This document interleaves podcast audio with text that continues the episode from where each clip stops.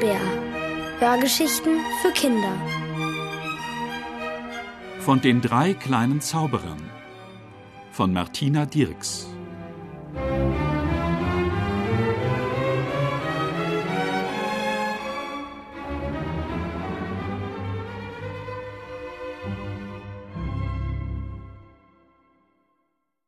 Der Schreck am Morgen.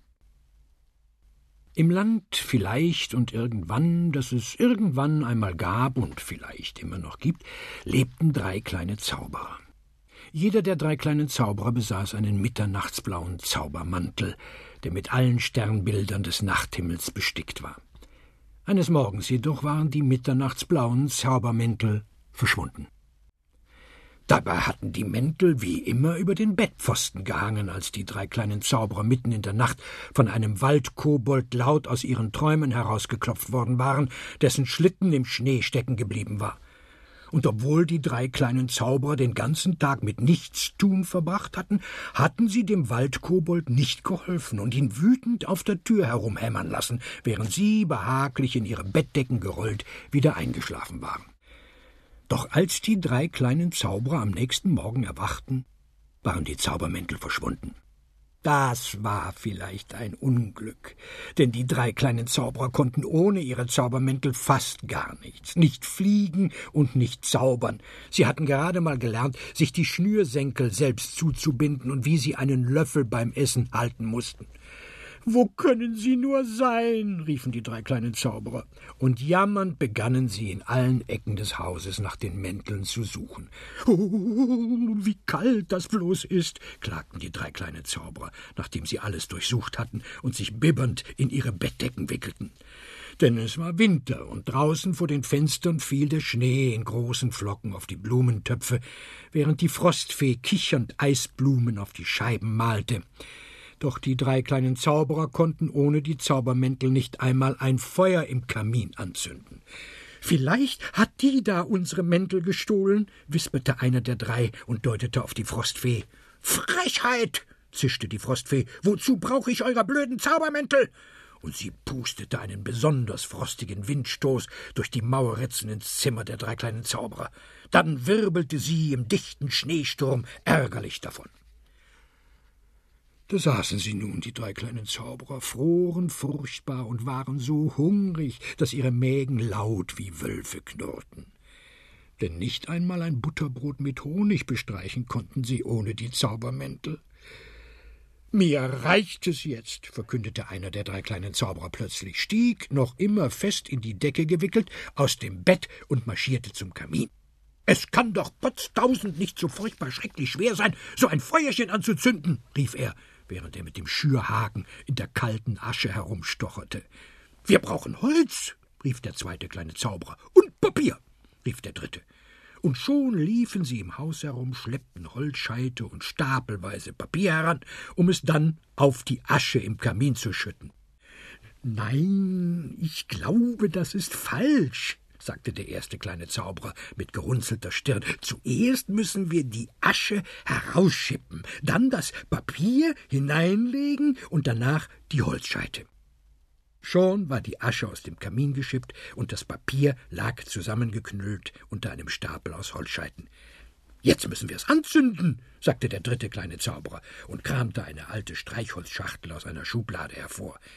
Dann warf er ein brennendes Streichholz in den Kamin.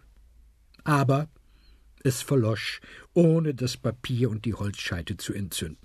Fünfundzwanzig Streichhölzer warfen die drei kleinen Zauberer nacheinander in den Kamin, ohne dass sich ein richtiges Feuer entfachen ließ. Das schaffen wir nie, jammerten sie im Chor. Doch ein Streichholz war noch übrig geblieben. Das hielt der erste kleine Zauberer nun vorsichtig an das Papier, blies ein bisschen in die Flamme hinein, bis es schließlich zu brennen begann. Endlich! jubelten die drei kleinen Zauberer, fassten sich bei den Händen und tanzten um den Kamin. Ganz allein haben wir ein Feuerchen entfacht. Hurra, hurra, hurra!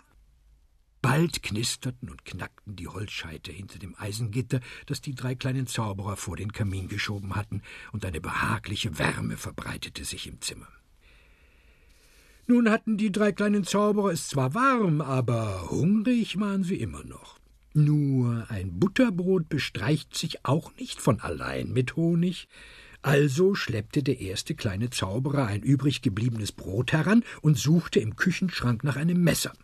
Er fand aber keines. Schließlich hatten die drei kleinen Zauberer noch nie eines gebraucht. Da brachen die drei kleinen Zauberer einfach das Brot in drei gleiche Teile, die sie abwechselnd in den Honigtopf und den Butternapf eintauchten. Dabei bekleckerten sie sich natürlich tüchtig ihre Nachthemden, und bald waren ihre Hände so honigverschmiert, dass die Finger aneinander klebten. Auch auf dem Fußboden glänzte der Honig golden in dicken Lachen, auf denen krustige Brotkrümel schwammen. Jetzt müssen wir wohl oder übel das Haus putzen, entschied der erste kleine Zauberer, als sie alle satt waren. Und baden natürlich auch. Schon kletterten die drei kleinen Zauberer von ihren Stühlen herunter und hopsten über die Honiglachen hinweg ins Badezimmer. Während dort der zweite und dritte kleine Zauberer in der Wanne saßen und kichernd mit Wasser um sich spritzten, begoß der erste kleine Zauberer ihr honigverklebtes Haar mit Wasser aus einer großen grünen Gießkanne, die er kaum halten konnte. Dann seiften sie sich gegenseitig mit Bananenduftseife ein, bis sie ganz unter großen Schaumwolken verschwanden. Als die drei kleinen Zauberer mit dem Baden fertig waren und auch ihre Nachthemden im Bananenduft-Badewasser ausgewaschen und über dem Kamin zum Trocknen aufgehängt hatten, schütteten sie das Badewasser einfach über den Boden ihrer Stube und schrubbten mit ihren Zahnbürsten die Honiglachen weg. Im ganzen Haus duftete es nach Bananenseife, als die drei kleinen Zauberer am späten Abend, sauber wie noch nie, in ihre Betten kletterten und glücklich seufzend einschliefen, während das Feuer im Kamin langsam herunterbrannte.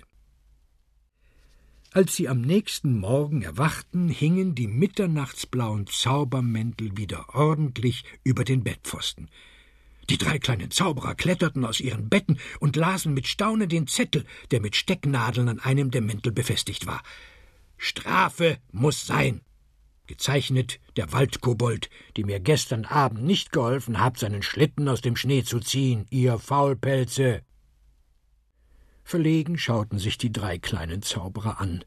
Dann riefen sie gleichzeitig Schluss mit dem langweiligen Faulpelzleben.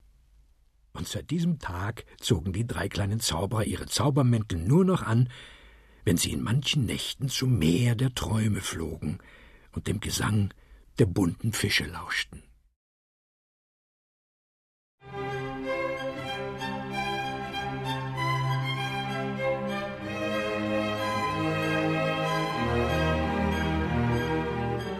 Ihr hörtet von den drei kleinen Zauberern von Martina Dirks. Gelesen von Friedrich W. Bauschulte. Ohrenbär. Hörgeschichten für Kinder. In Radio und Podcast.